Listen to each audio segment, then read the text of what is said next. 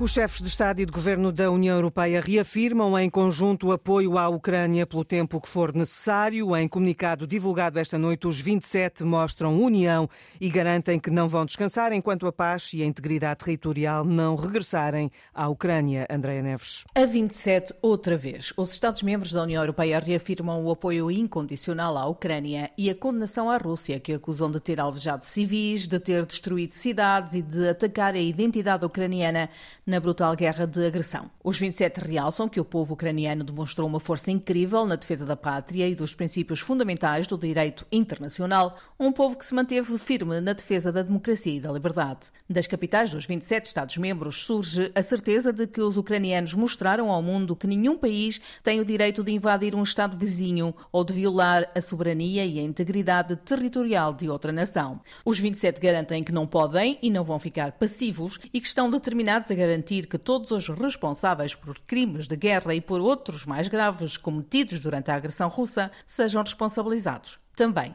criminalmente. O comunicado recorda que a União reagiu de imediato e que a Ucrânia faz parte da família europeia e por isso já tem o estatuto de país candidato à adesão. A Rússia armazenou alimentos e energia, fez ameaças nucleares profundamente irresponsáveis e espalhou falsas narrativas sobre a guerra, lê-se no comunicado, no qual se realça que a agressão atingiu a economia global. E até que a paz e a integridade territorial sejam devolvidas aos ucranianos, os 27 garantem, não vão descansar.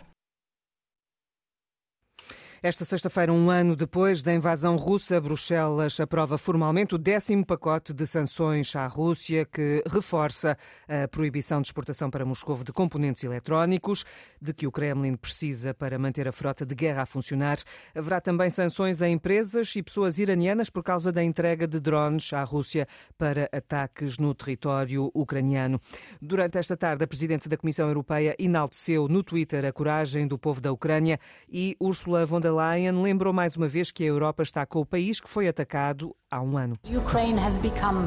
A Ucrânia tornou-se no centro do nosso continente, o local onde os valores se elevam, onde a nossa liberdade é defendida, onde o futuro da Europa é escrito. Os ucranianos estão prontos para morrer pela perspectiva europeia.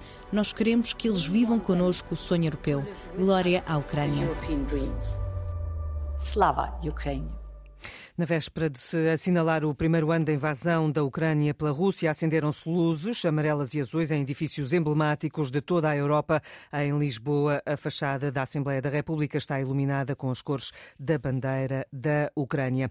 E a Assembleia Geral da ONU aprovou ao princípio da noite, por uma maioria superior a dois terços, um plano de paz para a guerra na, Ucrânia que exige a retirada imediata das tropas russas daquele país. 141 países votaram a favor da resolução. 7 contra, 32 abstiveram-se e 13 países não registaram voto, ou seja, não estavam na sala no momento da votação. Entre os países que permanecem neutros estão a China e também a Índia.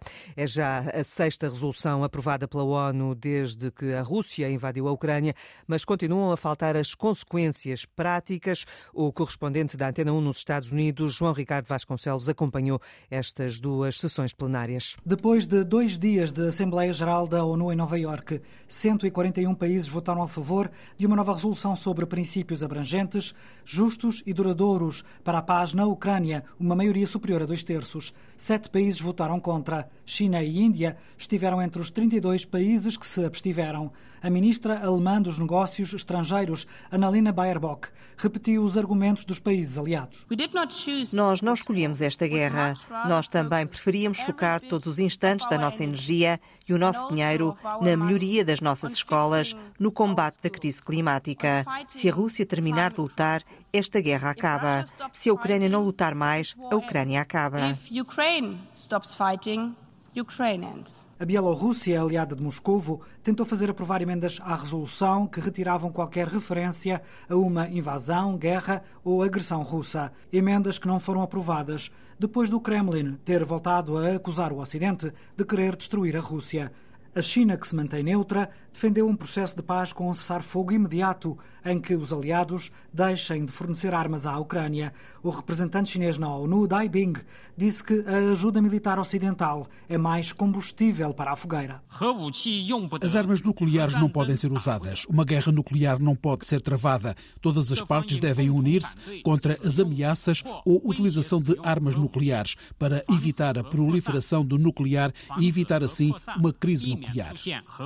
Em março de 2022, a ONU aprovou por 141 votos a resolução a pedir a retirada das tropas russas. Em outubro do ano passado, condenou por 143 votos a anexação unilateral dos quatro territórios ucranianos. A resolução aprovada agora por 141 países tenta traçar um caminho para a paz na Ucrânia. Mas, um ano depois, os ecos da guerra parecem mais fortes numa ofensiva que se intensifica e quando o caminho para a paz continua pouco claro.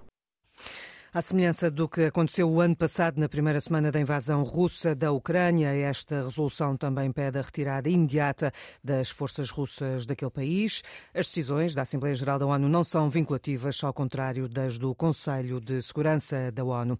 Em Kiev, esta quinta-feira, Zelensky reuniu-se com o chefe de governo espanhol. Pedro Sánchez foi preparar com o presidente ucraniano os passos que se podem dar em Bruxelas com vista à adesão da Ucrânia durante a presidência espanhola do Conselho da União Europeia Europeia na segunda metade do ano.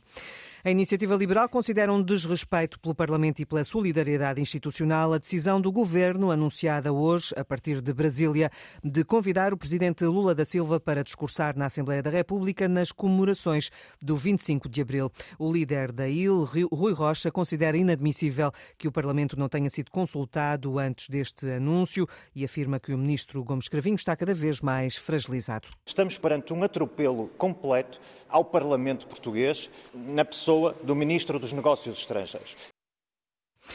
Ora, e será a primeira vez que um chefe de Estado estrangeiro discursa no Parlamento Português no dia 25 de abril. Rui Rocha defende ainda que a data não deve ser assinalada na Assembleia da República com a presença de alguém que não tem sido claro nas críticas à invasão da Ucrânia pela Federação Russa. Estamos a falar de alguém que ainda há pouco tempo colocou em pé de igualdade o invasor e o invadido. Ora, a iniciativa liberal não partilha de todo desta visão da democracia e da liberdade. E, portanto, para além do atropelo aos procedimentos básicos de respeito institucional, estamos aqui também com uma situação que não tem histórico e que nós consideramos que não faz nenhum sentido neste momento uh, que aconteça.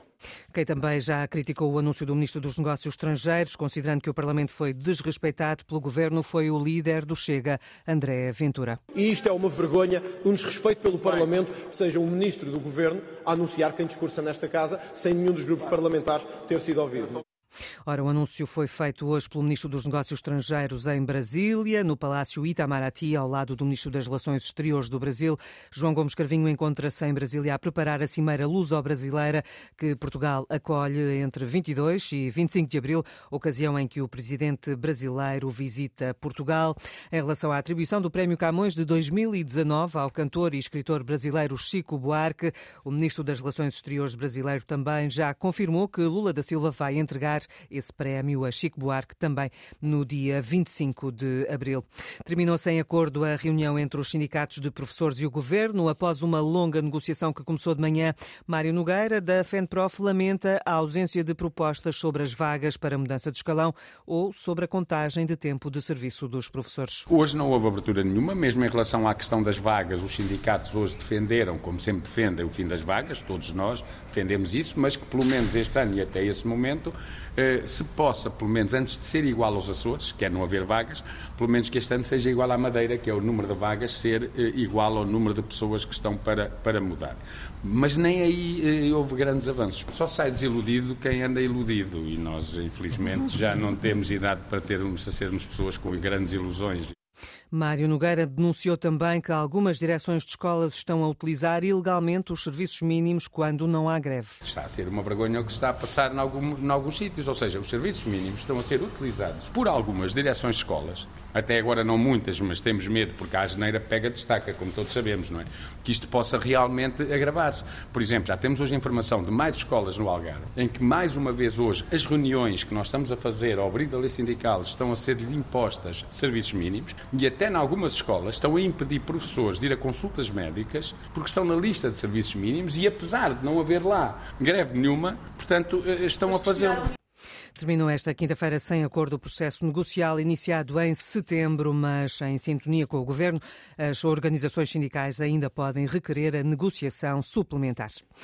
Ora, o Governo apresentou hoje no Parlamento medidas para reforço dos mecanismos de prevenção e combate à violência no desporto. O Secretário de Estado reconheceu que o cartão do adepto já faz parte do passado e anunciou, Walter Madureira, a criminalização do apoio a grupos organizados de adeptos não declarados. Ao reconhecer a falha na concretização do cartão do adepto, o Secretário de Estado do Desporto explica a existência de fenómenos de violência para agir agora. Que fique claro, o cartão do adepto é passado, mas a violência no desporto é presente e é urgente combater a violência no desporto. João Paulo Correia aponta que não haverá tolerância para casos de racismo e quer penalizar os clubes que não facultem imagens ou as cedam em mau estado. O governo propõe ainda que os adeptos prevaricadores sejam excluídos de todos os recintos. Hoje, o abrigo da lei que está em vigor, quando é aplicada uma medida de interdição a um adepto a um recinto desportivo, é só aplicada a modalidade onde foi praticado incessante de violência. O que vimos propor é que onde ela, a medida de interdição seja aplicada,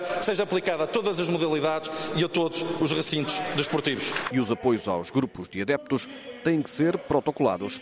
Caso contrário, é crime. E o Governo propõe, através desta proposta de lei, a criminalização do apoio ilegal aos grupos organizados de adeptos, uma medida essencial para combater, para combater a criminalidade organizada em contexto desportivo. O PSD, através da deputada Inês Barroso, acusa os socialistas de propaganda, mas prometeu apresentar contributos na especialidade.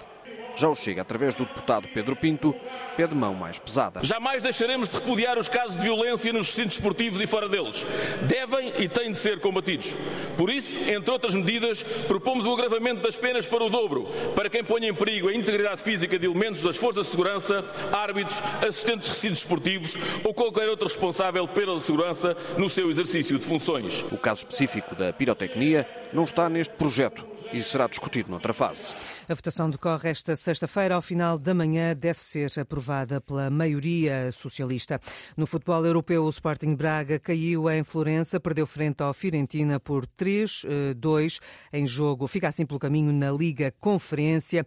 Na Liga Europa, o Sporting marcou por quatro vezes frente ao Midtjylland, eh, que perdeu e não, não conseguiu marcar durante este jogo. Eh, Sporting segue assim para o play-off, já sabe que vai jogar em casa a 9 de março, depois fora a 16 de março. O sorteio da Liga Europa está marcado para as 11 horas desta sexta-feira.